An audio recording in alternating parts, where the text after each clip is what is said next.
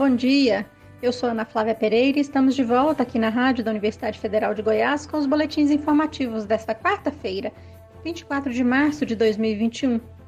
Nossa programação você pode acompanhar nos 870m, pelo site radio.fg.br e pelo aplicativo 1000FG. Os boletins informativos da Rádio Universitária estão disponíveis também em formato de podcast nas principais plataformas digitais.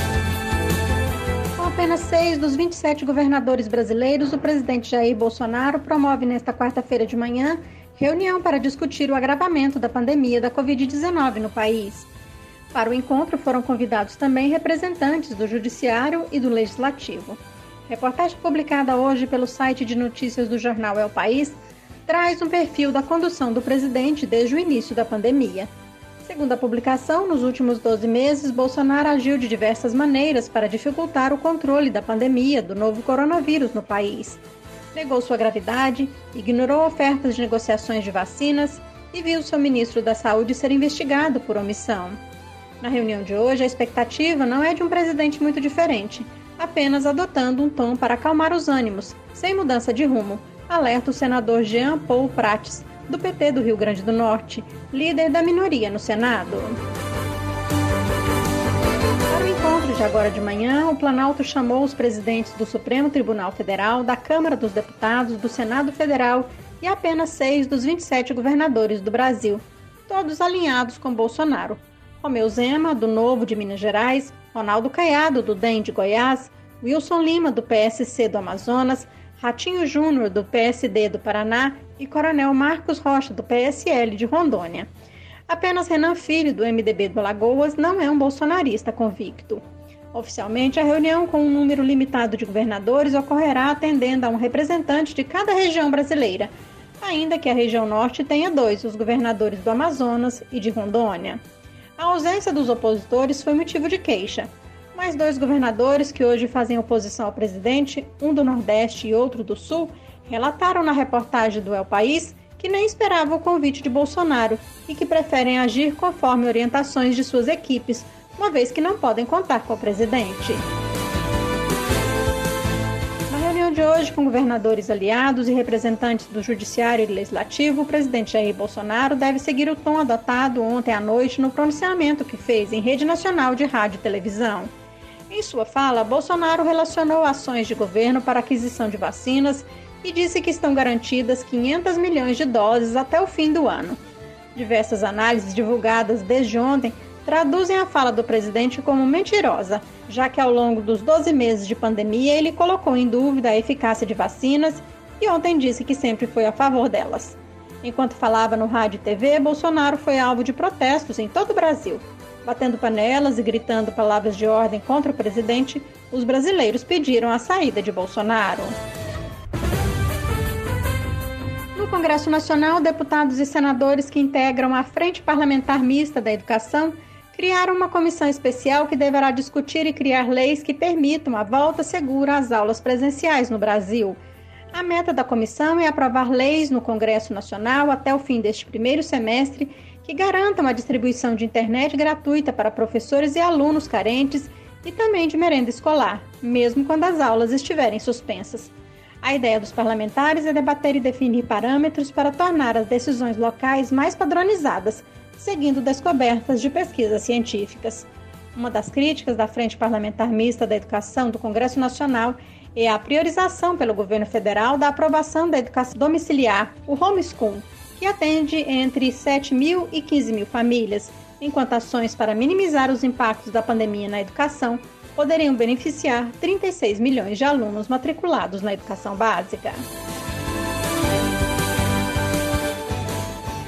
Pesquisadores da rede genômica Fiocruz voltaram a alertar para a necessidade urgente de ampliação da vacinação contra a Covid-19 para diminuir a transmissão comunitária e o surgimento de variantes mais transmissíveis do coronavírus.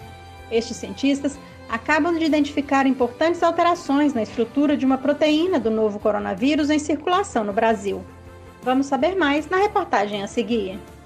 Cientistas da rede genômica Fiocruz identificaram importantes alterações na estrutura de uma proteína do novo coronavírus em circulação no Brasil. A proteína spike é associada à capacidade de entrada do coronavírus nas células humanas e é um dos principais alvos dos anticorpos produzidos pelo organismo para bloquear o vírus. 11 sequências genéticas apresentaram deleções, que seria uma perda de parte do material genético na região inicial da proteína e em quatro delas ocorreu uma inserção de alguns aminoácidos. Gabriel Wallau, que integra o núcleo de bioinformática da rede genômica e é pesquisador da Fiocruz Pernambuco, dá mais detalhes dessas mudanças. A linhagem .33, que já estava circulando aqui no Brasil há bastante tempo, ela adquiriu uma mudança de aminoácido. Essa mudança afeta o reconhecimento do anticorpo a esse vírus. Então, o anticorpo que viria para tentar neutralizar esse vírus, ele é menos efetivo nessa neutralização. E o outro achado foi que nós encontramos inserções e deleções na região da espícula do coronavírus em diferentes linhagens. São perdas ou ganhos de um pedaço do material genético do vírus, que elas já foram detectadas na linhagem de preocupação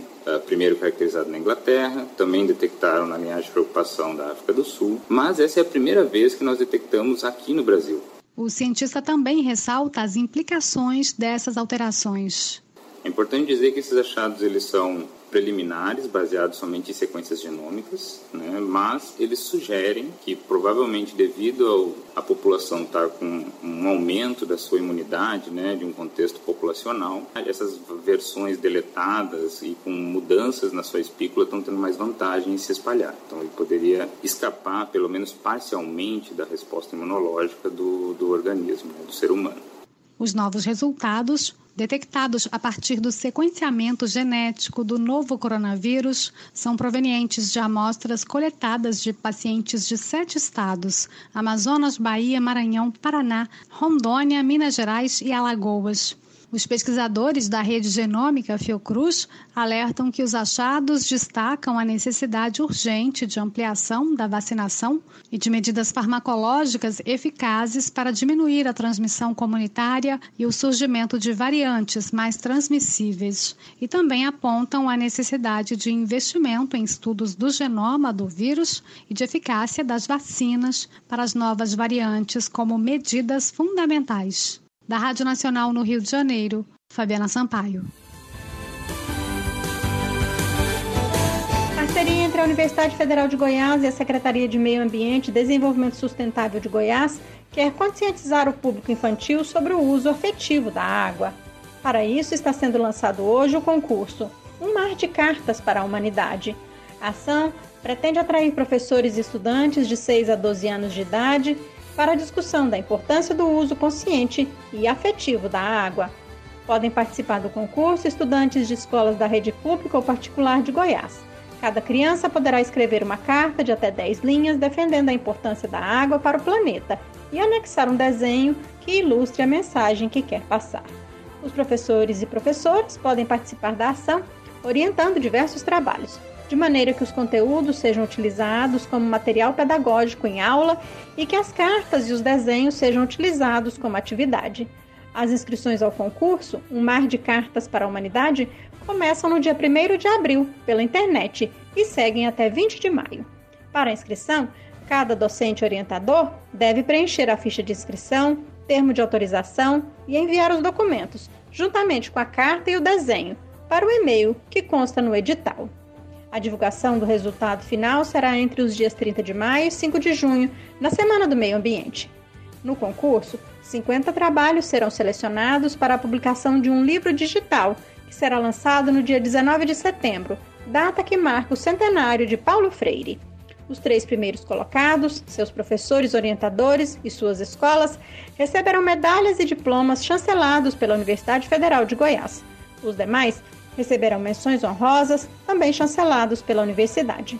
Todos os trabalhos selecionados serão publicados nas redes sociais do Plano de Bacias dos Afluentes do Rio Paranaíba, da SEMAD e da UFG.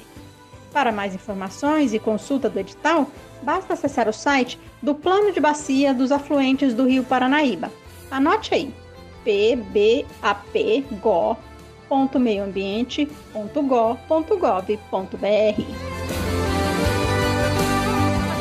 um boletim informativo aqui na Rádio Universitária às 3 horas da tarde. Nossa programação você pode seguir pelos 870m, pelo site radio.fg.br, pelo aplicativo 1000FG. Nós também estamos nas redes sociais. Curta nossa página no Instagram e no Facebook. E lembre-se, a pandemia da Covid-19 não acabou. Se puder, fique em casa. Ajude no combate ao novo coronavírus. Ana Flávia Pereira, para a Rádio Universitária.